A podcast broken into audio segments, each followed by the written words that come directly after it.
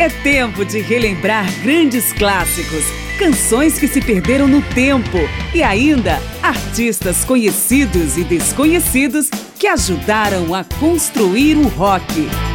Márcia Aquilissardi apresenta mais uma edição de Memória do Rock.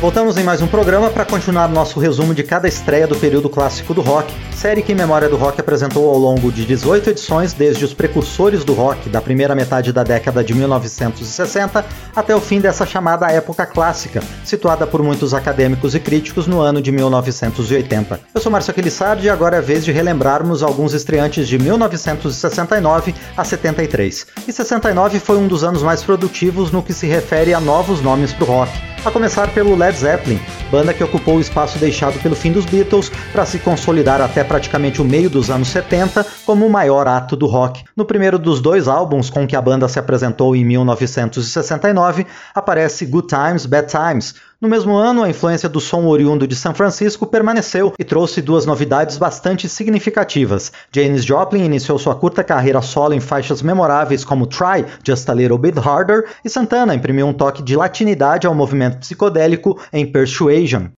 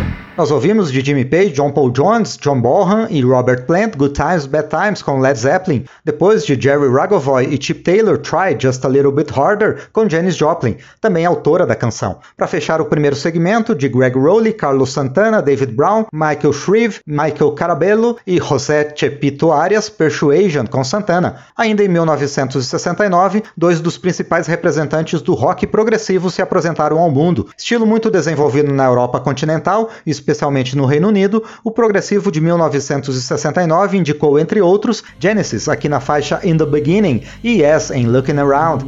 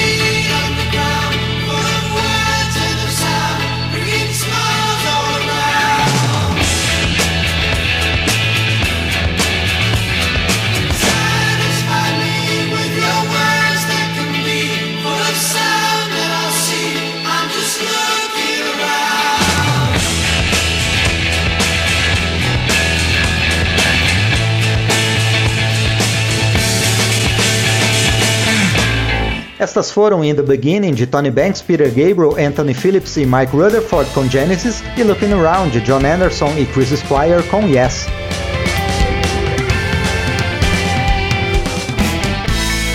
O período clássico do rock está de volta em Memória do Rock.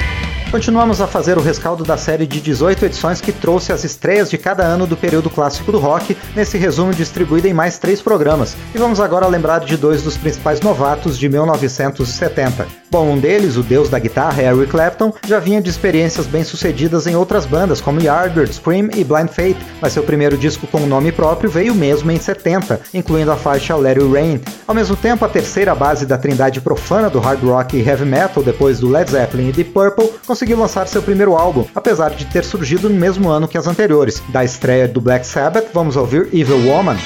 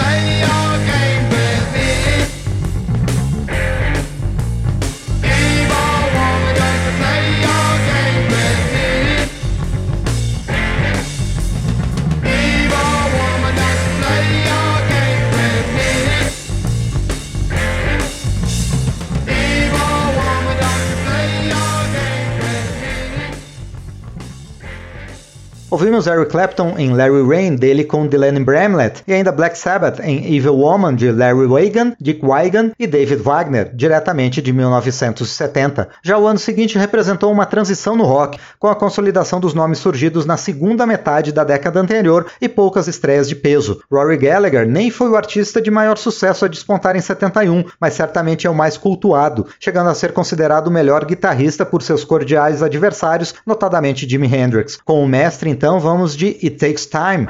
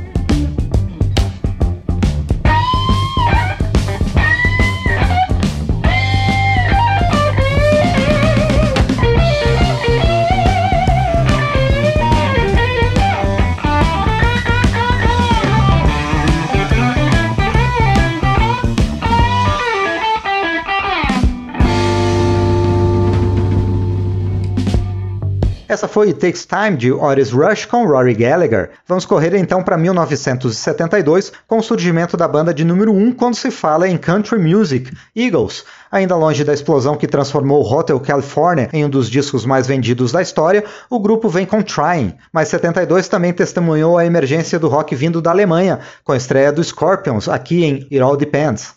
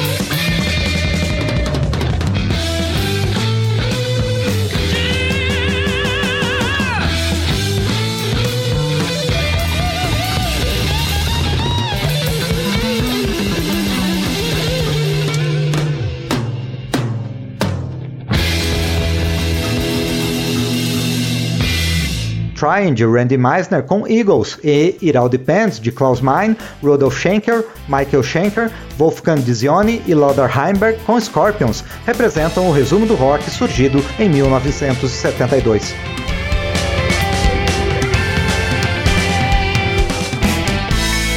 O período clássico do rock está de volta em Memória do Rock.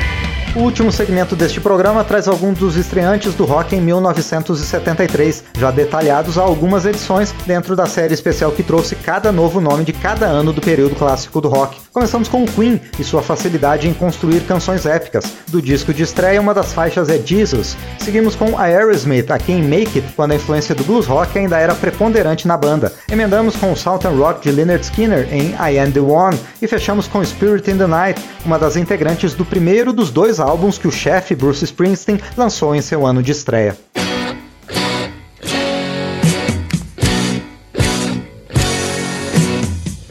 Then I saw him in the crowd. A lot of people had gathered round him. The beggar shouted the lepers called him. The old man said nothing, he just stared about him. All going down to see the Lord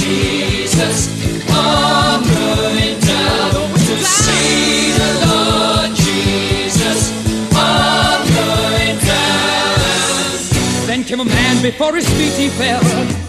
Unclean, so the leper rang his bell. Felt the palm of a hand touch his head. Go now, go now, you're a new man instead. Oh, going down. See the Lord Jesus. All going down to see the Lord Jesus. Right, all going down. It all began with the three wise. A star, took them to Bethlehem. And made it heard throughout the land. Born was the leader of men.